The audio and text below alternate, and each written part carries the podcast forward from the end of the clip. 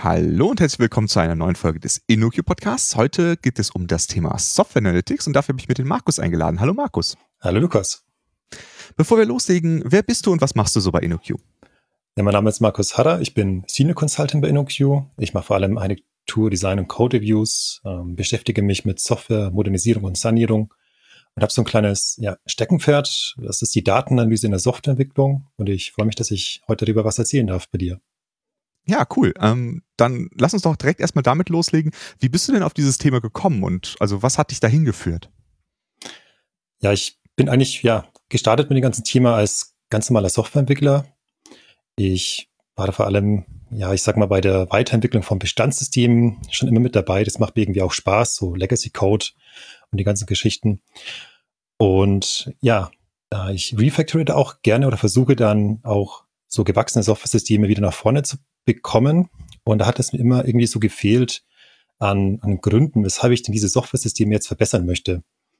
Und da habe ich irgendwie mal versucht, die ganzen Probleme, die in den Software-Systemen stecken, ein bisschen so zu quantifizieren, mal so einen Impact äh, herauszukitzeln aus diesen Software-Systemen. Also wie schlimm ist es denn wirklich?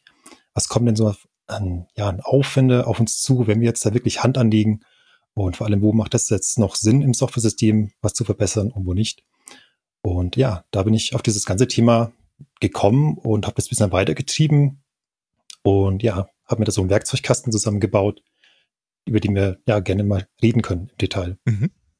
Also ich, also ich glaube, alle Entwicklerinnen und Entwickler kennen das, äh, zumindest ich kenne das, äh, dass man so ein System anschaut und man weiß tausend Dinge, die man jetzt refactoren könnte, die noch besser sein könnten und irgendwann merkt man dann, wenn man länger entwickelt, dass äh, diese Liste irgendwie unendlich lang wird und immer länger wird. Kann mir Software Analytics dabei helfen, das zu priorisieren und wirklich die Dinge zu finden, wo es sich lohnt, äh, zu refactoren und zu verbessern? Ich denke schon. Ähm, es, wir haben ein bisschen einen anderen Ansatz. Also wenn wir in der klassischen Entwicklung unterwegs sind, haben wir sowas wie Quality Management Dashboards. Sprich, wir lassen mal ein bisschen so eine Software drüber laufen, die unsere eigene Software checkt. Und dann kommen erstmal, ich sag mal, tausend oder zehntausende an Findings, quer über die ganze Codebasis verstreut. Und da ist natürlich klar, ne? also das erschlägt einen erstmal und da weiß man überhaupt nicht, wo man anfangen soll. Und das Software Analytics, so ich das sehe, ähm, bringt eben nochmals mit, ähm, dass man diese ganzen sehr feingranularen Probleme so zusammenfasst und, und später auch so kommunizierbar macht, damit letztendlich auch Entscheider oder Leute aus dem Fachbereich etwas damit anfangen können und uns dann nochmal Impact geben können, wie wichtig jetzt welche Bereiche von der Software sind, wo wir dann wirklich Hand anlegen können, um einen Teil der Findings wegzubekommen, die so ein, ja, so ein statisches Code-Analyse-Werkzeug beispielsweise herausspuckt. Ähm, also diese, diesen Transfer zu machen zwischen der, was ganz unten, zwischen dem, was ganz unten in, ja, unter der Haube ist in unserer Software und zudem, ähm, wie Businessleute auf Software die Augen drauf werfen, dass man damit, damit eben ja, Verbindung herschaffen kann, da sich Software Analytics vor allem. Mhm. Sehr cool. Also ähm, du hattest das eben schon mal kurz erwähnt, be bevor wir da jetzt äh, tiefer einsteigen, äh, das Wort Data Science. Ich glaube, davon haben schon viele gehört, aber kannst du mal ganz kurz erklären, was Data Science ist, weil das ist ja irgendwie ein bisschen die Grundlage zu dem Thema. Genau, ich habe auch in verschiedenen anderen Vorträgen immer gesagt, ich ähm, mache letztendlich, wenn man es ganz vereinfacht, nichts anderes als Data Science auf Basis von Software-Daten.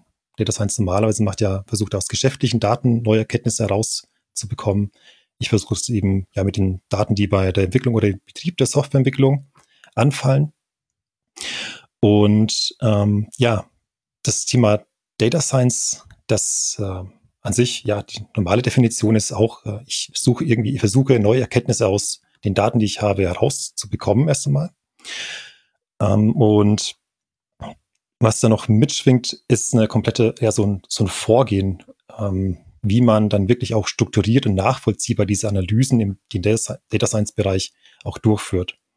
Und davon, ja, kann man sich sehr stark auch inspirieren lassen für die eigenen Analysen in den Software-Systemen selbst. Man kann diese ganzen Methodiken verwenden, die es gibt im Data Science Bereich. Dieses saubere Herausarbeiten, ähm, ja, nach, ich sag schon fast, wissenschaftlichen Prinzipien, ähm, damit andere auch verstehen, was man dann gemacht hat in diesen Analysen äh, und auch die Visualisierungsideen nehmen von Data Science heraus. Also wirklich auch dieses Wissen nicht nur aufarbeiten in Zahlen, sondern auch vom Data Science Gedanken her getrieben, so visualisieren, dass auch wieder Leute, die jetzt nicht gerade in der Materie oder in den Daten drin stecken, was damit anfangen können, was man da heraus analysiert hat, um dann auch passende Entscheidungen treffen zu können. Mhm. Ähm, Data Science für mich, also habe ich auch so definiert im Kontext von Software Analytics. Ähm, ich habe da mal so ja aufgeteilt zwischen dem Wort Data und Science logiker, logischerweise. Data Science, das steht für mich so in den Kontext von ähm, ja, einem Zitat von Edward Demings, der hat mal gesagt, without data you're just another person with an opinion. Und ich sehe das Data auch so, dass man sagt, ähm, wir versuchen halt wirklich auf Basis von den Daten, die wir haben, so Fakten herauszubekommen. Das ist für mich der, der Data-Teil von Data Science. Und dann gibt es natürlich noch Science. Da habe ich mir die Definition äh, geschnappt im Lichte vom ein Zitat von Albert Einstein. Der hat einmal gemacht, äh, gemeint, ähm, Science ist für ihn so, ja, die Explanation of ähm, complex facts in a simple way. Und das sehe ich auch so aus dem Science-Bereich von Data Science. Wir versuchen nicht nur Daten irgendwie herauszubekommen, sondern dass wir andere auch verständlich zu erarbeiten und nachvollziehbar zu machen.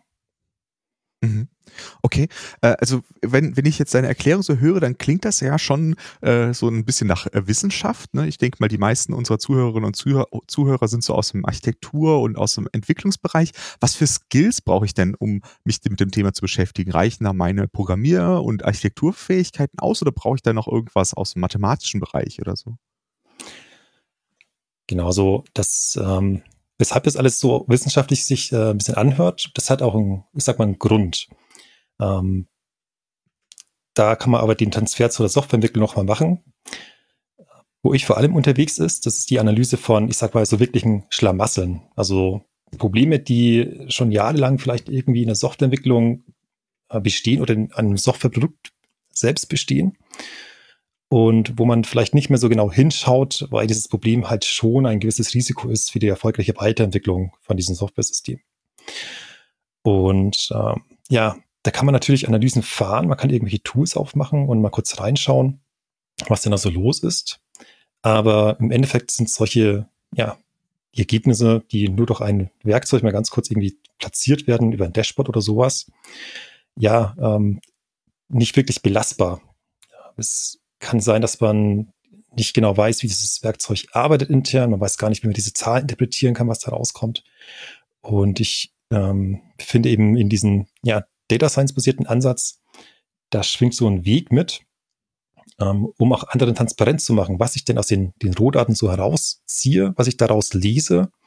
Äh, und das mache ich eben mit so einem offenen, ich sag mal, wissenschaftlich angehauchten äh, Weg, indem ich meine Analysen total transparent durchführe. Da gibt es von der Technik her einen schönen Ansatz, der nennt sich dann Computational Notebook Ansatz. Ähm, oder es kommt so aus dem Art Literate Programming. Ähm, ein Werkzeug ganz konkret ist das Jupyter Notebook. Damit kann ich eben so Analysen wirklich von Rohdaten bis hin zu äh, ja, meinen Modellen, meinen Visualisierungen im Endeffekt Schritt für Schritt aufzeigen, transparent machen, offen machen, damit andere auch wirklich lesen können, was tue ich denn genau mit den Daten wie arbeite ich dann genau diese ja, Probleme heraus, äh, die mich da interessieren. Ähm, und dieses saubere Herausarbeiten, das bringt eben auch ja noch zusätzlich mit sich, dass man da auch ähm, ja, weniger angreifbar ist in seinen Analysen. Man, man lässt die, ich sag mal, die Hosen herunter. Ähm, man zeigt halt wirklich, was man so gemacht hat ähm, in seiner Analyse. Und das ähm, ja, macht halt so eine Analyse auch robust und auch mehr vertrauenswürdig. Also ich, wenn ich es richtig verstehe, ist das schon anders, als wenn ich mir jetzt sowas wie SonarCube oder sowas anschaue, was irgendwie einfach, man sagt, man gibt gar keine Aufgabe an das Tool, sondern man sagt einfach, analyse, analysiere diese Software. Und das ist in, da, in dem Ansatz, den du beschreibst, anders. Da habe ich schon eine, eine Forschungsfrage, ein, ein, eine Frage, auf die ich eine Antwort will und auf die arbeite ich zu, richtig? Genauso ist das. Also du startest immer mit einer Frage, ein, einer Problemstellung, die dich da so interessiert. Ähm, um dann erstmal die Daten, erst im nächsten Schritt an die Daten ähm, in deinem Unternehmen oder in deinem Umfeld der Softwareentwicklung zu identifizieren, die dir weiterhelfen können, um diese Fragen, diese Fragestellungen zu beantworten. Ähm, wenn, wenn man sowas hat wie SonarCube, da hast du erstmal, ich sag mal, Antworten auf Fragen, die du nie gestellt hast. Mhm. Ähm, und ja, vielleicht suchst du dir eine Frage aus, ähm, die eben durch so ein Werkzeug wie SonarCube beantwortbar ist, aber nicht wirklich eine Fragestellung, die ich dann wirklich in deiner individuellen Softwareentwicklung dann weiterbringt. Mhm. Okay. Ähm, okay, bevor wir jetzt irgendwie auf die Fragen eingehen, ähm, welche, welche Arten von, von ähm, Informationen fließen denn in meine Analyse ein? Also welche Arten von Daten gibt es, auf denen ich meine Analyse dann durchführe? Ja, das ist auch wieder ganz vielfältig. Man muss mal ein bisschen die Augen aufmachen. Also ganz klassisch hat man natürlich den, den Quellcode, den man schreibt in einer Programmiersprache vorliegen, die man auch mag. Ähm, und selbst da hat man schon sehr viele Informationen drin, wie beispielsweise, wenn ich eine objektorientierte Programmiersprache habe, wie, ähm, ja, wie Java, dann habe ich sowas drin wie äh, Beziehungen zwischen, zwischen Klassen, Methoden und Feldern, zwischen anderen Klassen. Ähm, das, das sind so strukturelle Informationen, die ich nutzen kann.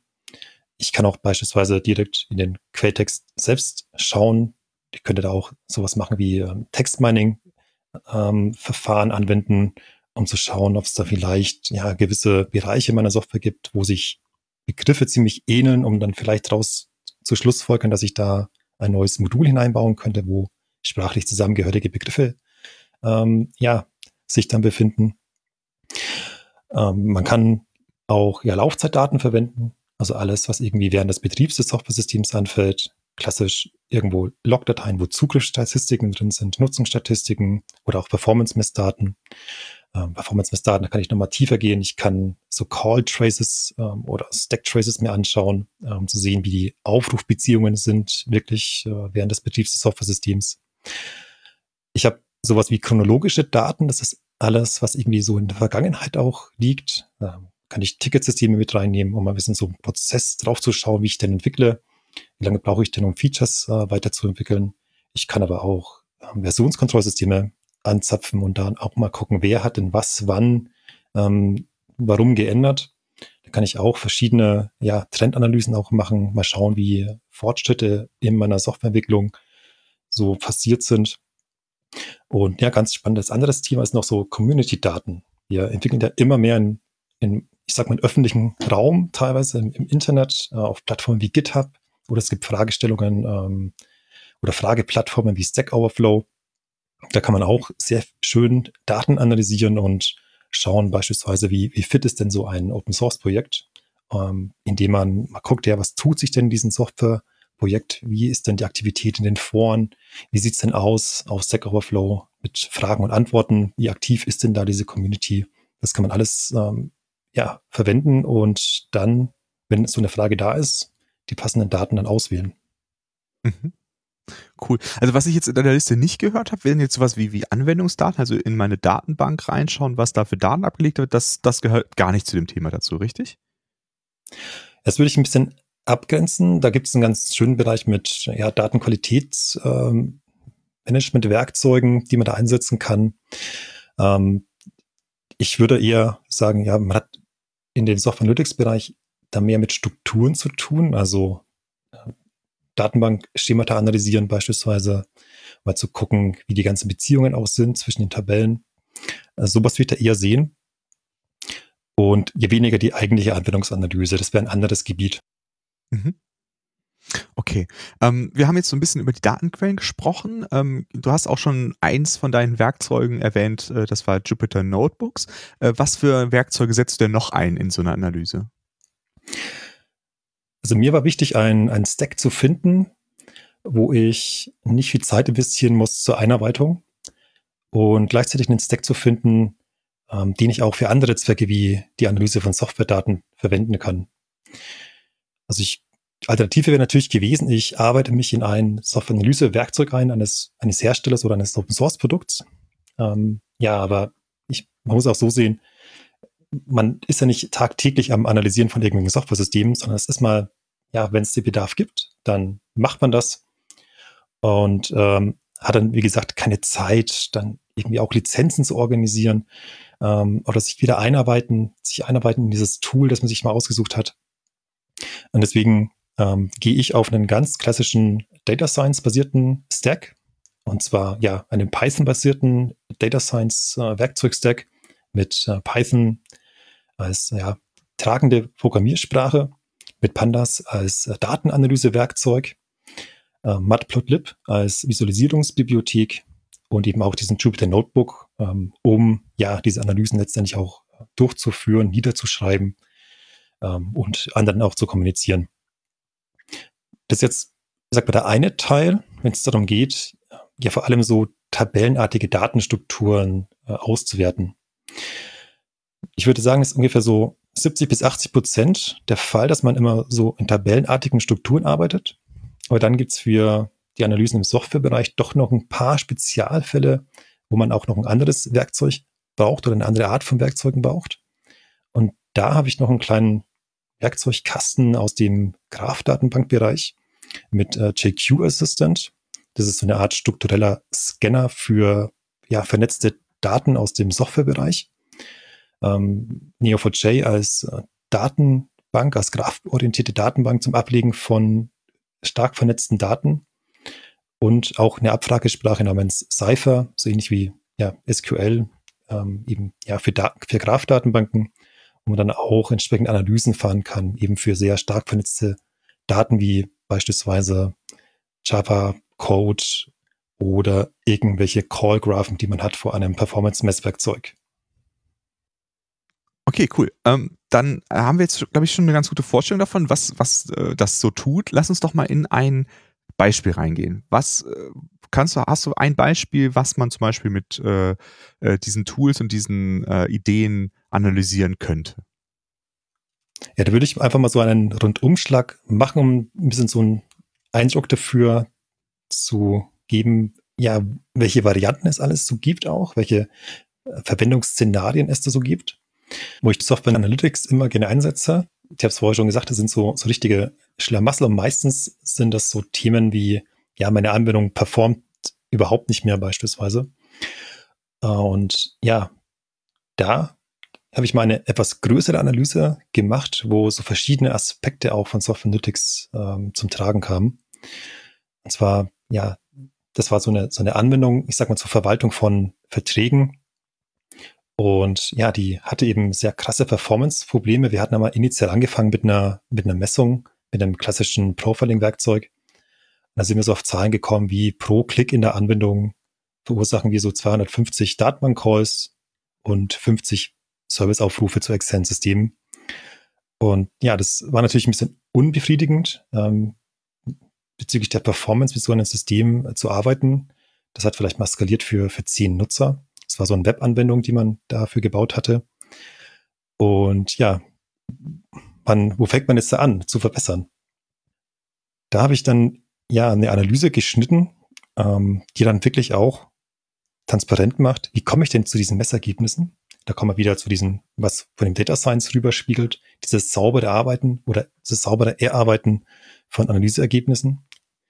Da muss man sehr stark darauf achten, alles transparent zu machen, welche Eingangsdaten man denn hatte, wie das Testsystem dann selbst auch gestaltet war, ähm, welche Umgebungen dann irgendwie auch noch bei der Durchführung von den Tests ähm, für die Performance eine Rolle gespielt hatten. Das ja, muss ihr alles erstmal so sauber strukturiert werden, um dann möglichst wenig angreifbar zu sein bei der letztendlichen ja, Analyse und den letztendlich diesen Ergebnis, das man da fabriziert hatte.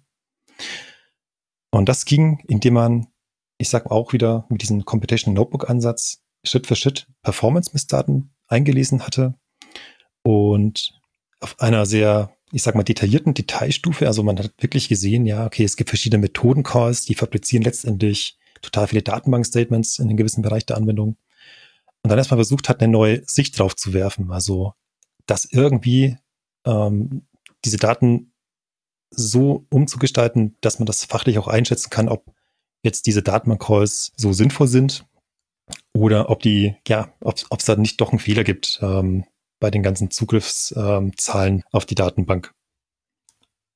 Als Beispiel, das herausgekommen ist, ähm, ja, man hat vielleicht so eine Anzeige von einem Versicherungsnehmer, und hat dann darunter liegend, ich sag mal so 300 Datenbank-Calls gesehen, nur um die Anzeige einer Person äh, darzustellen.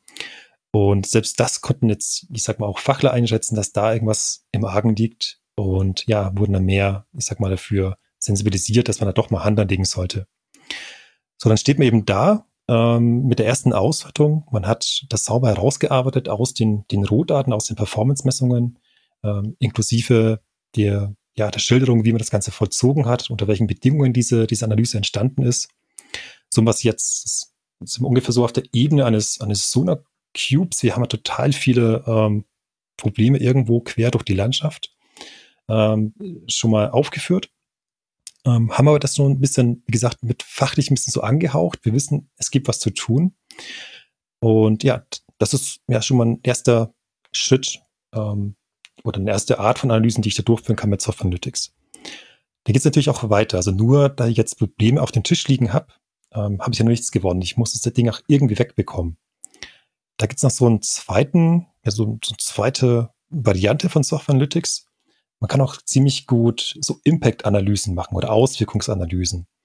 Oder im Endeffekt, ja, Analysen machen. Wo muss ich denn jetzt genau hingreifen in meine Software, um dieses, äh, um diese, diese Performance-Probleme wegzubekommen? Ähm, das funktioniert eigentlich auch äh, ziemlich gut und man kann auch, ich sag mal, einfach starten. Äh, was ich da oft mache oder gerne mache, ist erstmal einmal in der IDE nachgucken, ja, wo kommen denn diese ganzen Probleme her? Dann nehme ich mir einen einzigen Anwendungsfall und navigiere ja durch die Softwarestrukturen durch, um dann das beispielsweise an gewissen Klassenbeziehungen oder Namensschemen da festzumachen, wo denn diese, diese ungerechtfertigten Calls zu einer Datenbank äh, stattfinden. Das mache ich, wie gesagt, einmal ähm, manuell und dann kann ich darauf aufbauen, wieder eine automatisierte Analyse bauen, um dann alle weiteren Stellen, die diesen ähnlichen Strukturen, diesen ja, ähnlichen Mustern folgen, auch automatisiert herauszubekommen aus, ja, und das eben aus meiner kompletten Softwarebasis für die ganze Software. Und das kann man sich so vorstellen, das ergibt dann so Listen, beispielsweise Listen mit äh, Klassennamen und äh, Quellcode-Zeilennummern, wo ich dann Hand anfassen muss, um etwas umzustellen. Und dann, ja, kann ich dann auch parallel ähm, so kleine Rezepte noch mit dazugeben, um dann an diesen Stellen, die herausgefallen sind, aus so einer Analyse zu sagen, was man jetzt genau umstellen muss. In diesem Fall bei diesem Performance-Problem. Ähm, ja, vielleicht nochmal so eine, so eine Zwischenklasse einfügen, wo man dann weniger Daten aus der Datenbank lädt. Äh, das kann so ein Rezept sein. Und eben zusammen mit dieser Liste, wo man hinfassen muss, gibt es so eine ziemlich klare Anweisung, wie man dieses Problem auch ähm, letztendlich wegbekommt. Das ist so dieser zweite Aspekt, ähm, diese Auswirkungsanalyse, aber auch so eine Liste, wie gesagt, vom Problem stellen und die Rezepte, wie man das Ganze noch wegbekommt. Dann kann es aber nochmal passieren, dass ja diese Reparaturen, die man da durchführen muss, sehr lange dauern. Da könnten wir noch so einen dritten Aspekt mit reinnehmen von Software Analytics. Und zwar dieses Tracking über längere Zeiten hinweg, wo ich versuche, kontinuierlich nachzuverfolgen, ob die Probleme, die ich herausgebaue jetzt aus der Software, auch wirklich rausgehen. Also dann kann ich auch beispielsweise über ein paar Sprints äh, an Basis meiner Versionskontrollsystemdaten mal nachverfolgen, was habe ich denn jetzt schon geschafft an den Umstellungen, die ich mir vorgenommen habe und damit auch wieder transparent äh, schaffen gegenüber meinen Auftraggebern oder den Product Ownern, um zu zeigen, dass ich da wirklich an diesem Problem immer noch kontinuierlich dran bin, dass sich da was tut ja, es dauert vielleicht länger, aber ich habe eben auf Basis von so einer Software-Datenanalyse ähm, ja zumindest mal Transparenz geschaffen, dass ich da, wie gesagt, dran bin. Das ist so ein dritter Aspekt, so eine kontinuierliche ja, Verfolgung von Refactoring-Tätigkeiten, die man da auch sehr gut abdecken kann mit ja, diesem Software-Analytics-Ansatz. Äh, finde ich ein sehr gutes Beispiel, weil es irgendwie direkt äh, ganz ähm, breite äh, Daten ab, äh, abdeckt, also sowohl historische Daten als auch irgendwie die, den Code selbst. Ähm, ist das dann halt auch so, dass man aus dieser Analyse dann ähm, Rückschlüsse aufs Team oder auf die Teamzusammensetzung ähm, machen kann oder vielleicht auch herausfinden kann, welche Auswirkungen das Wegfallen von bestimmten Entwicklern oder Entwicklerinnen, also wenn sie krank sind oder beispielsweise oder sowas, ähm, haben würde? Oder stelle ich mir das falsch vor? Ja, das kannst du auch machen. Also da muss man immer aufpassen, ähm, ob man das noch darf im eigenen Unternehmen. Also Stichwort äh, Leistungs- und Verhaltenskontrolle oder Datenschutz. Ähm, aber das kann man durchaus tun. Ähm, und ja, indem man, ich sag mal, ich gehe da so weit mit, wenn man das so teambasiert äh, analysiert, also nicht auf einzelne Personen herunterbricht, ähm, dann kann man das schon auch anhand von Versionskontrollsystemdaten äh, tun und zwar mal gucken, ja, habe ich irgendwo in irgendwelchen Bereichen meiner Software ähm, Wissensinseln, wo ich vielleicht sehe, gut, es haben sehr wenige Personen in diesem Modul immer gearbeitet äh, und vielleicht haben die jetzt ja letzten halben Jahr da gar nichts mehr getan. Vielleicht habe ich sogar verlorenes Wissen in einem gewissen Modul. Äh, sowas kann ich auch äh, in einer sehr ja, einfachen Analyse machen mit äh, Versionskontrollsystemdaten, beispielsweise aus dem Versionskontrollsystem Git. Ähm, das wäre auch ja durchaus ein sehr schnell machbarer Fall auch, ja, den mhm. man da durchführen kann. Okay, also dein Beispiel war jetzt so ein System, was äh, irgendwie ein System ist. Kann ich sowas auch auf verteilte Systeme anwenden oder ist das nur möglich, wenn ich wirklich ein Monolithen, ein monolithisches System habe? Ja, da würde ich sagen, es kommt erstmal auf, den, auf deine Fragestellung an, die du hast. Also wenn du beispielsweise äh, die, das Kommunikationsverhalten äh, auch zwischen verschiedenen verteilten Systemen analysieren möchtest, da kannst du das ganz, ja, ganz einfach auch machen, indem du eben dieses, ja, so Distributed Tracing mit analysierst und anzapfst und dann auswertest. Das wäre dahingehend kein Problem. Wenn du da ein bisschen weiter runtergehen möchtest auf die Code-Ebene oder ja, analysieren möchtest, ob da so ungewollte Abhängigkeiten mit drin sind, das kannst du auch versuchen, über so Laufzeitanalyse zu machen, über dein verteiltes System. Ähm, aber es gibt auch durchgeführte Analysen, die ich kenne, ähm, wo auch mit Hilfe von Graph-Datenbanken eine, ja, eine Microservices-Landschaft analysiert wurde. Da ja, muss man natürlich ein bisschen speziellere Verfahren nochmal mit reinbringen. Ähm, ich, mir ist jetzt eins bekannt, wo man so eine Art ja, Schnittstellen-Matching gemacht hatte zwischen äh, Clients und äh, Service-Providern und mit diesen Schnittstellen-Matching sozusagen auch so Abhängigkeiten zwischen verschiedenen ähm, Modulen reverse engineert hat, um auch zu sehen, wie da die Abhängigkeiten sind zwischen verschiedenen Microservices. Da gibt es einen schönen Talk, der nennt sich äh, irgendwie so Fix Your Microservices Architecture ähm, Using Graph Analysis vom ähm, Nicolas Valier. Den können wir gerne auch mal verlinken. Also da gibt es mhm. auf jeden Fall auch was, ich sag mal auch für modernere Softwarearchitekturen oder Architekturstile, die auch datenorientiert dann analysiert werden können. Mhm, sehr cool.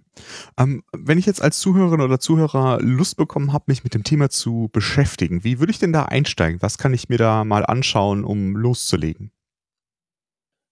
Ja, da gibt es verschiedene Möglichkeiten. Also ich hätte zwei Buchtipps an der Stelle. Die kann ich, glaube ich, mhm. gleich nennen. Ähm, das eine ist eher so, ja, fast so ein Klassiker von, von Adam Thornhill. Das Buch Software Design X-Rays der gibt ja auch so einen Rundumschlag und eine super gute Motivation, weshalb man sich mit diesen Analysen von Softwaredaten überhaupt so beschäftigen soll. Wer es ein bisschen so auch von der akademischen Seite mal haben möchte, da gibt es auch ein schönes Buch von Thomas Zimmerman und Tim Mencius. Das nennt sich Perspectives on Data Science for Software Engineering. Da haben, ich sag mal, ja, da hat man diese, diese ganze Community rund um dieses Thema Software Analytics ähm, ein schönes Buch zusammengestellt mit ganz vielen unterschiedlichen Artikeln, die sehr viele Facetten von Software Analytics nochmal aufzeigen. Da kann man sicherlich sich ja schön damit beschäftigen und einsteigen, um mal zu gucken, ob das Thema auch für einen was ist. Und ja, auch von mir gibt's was. Ich ähm, habe einen Blog. Der, mein Blog ist feststelltaste.de. Da schreibe ich ab und zu mal über Analysen, die ich äh, selbst durchgeführt habe. Und da gebe ich auch immer was zurück. Ich habe beispielsweise auch sowas wie eine Awesome List gebaut für Software Analytics, wo ich verschiedene Ressourcen aus dem Internet zusammensammle, um Leuten ja dieses Thema Software Analytics dann auch nahezubringen. Das ist eine Sammlung an Talks, wichtigen Papers, ähm, Hands-on Workshops, wenn es da was gibt. Das sammle ich auf dieser Seite und da kann man sicherlich auch das eine oder andere finden, wo man dann diesen Einstieg machen kann. Ich habe auch ein paar Repositories auf github.com. Das Repository Software Analytics, da sind ganz viele Notebooks, die ich mal angefertigt habe zum Einsehen. Und da gibt es auch ähm, auf meinem GitHub Repository so ein Mini-Tutorial, wo man auch direkt mal loslegen kann mit so geführten ja, Software-Datenanalysen. Da gibt es ein paar Aufgabenstellungen, die man dann abarbeiten kann, wo man so ein bisschen herangeführt wird an die, an die Syntax von Pandas, äh, Python und Co. Und ja, ich habe auch einen Workshop, den ich anbiete, ein Training, das geht über zwei Tage oder vier Halbtage. Da kann man auch gerne mal den Einstieg in Software Analytics wagen. Ja, sehr cool. Dann äh, packen wir in die Show Notes einmal den äh, Link zu deinem Training und, und auch zu allem anderen, äh, was du uns heute so erzählt hast, zu deinem GitHub und so weiter. Ähm, und dann danke ich dir für diesen tollen Überblick. Und den Zuhörerinnen und Zuhörern, den sage ich mal, bis zum nächsten Mal. Tschüss. Ciao.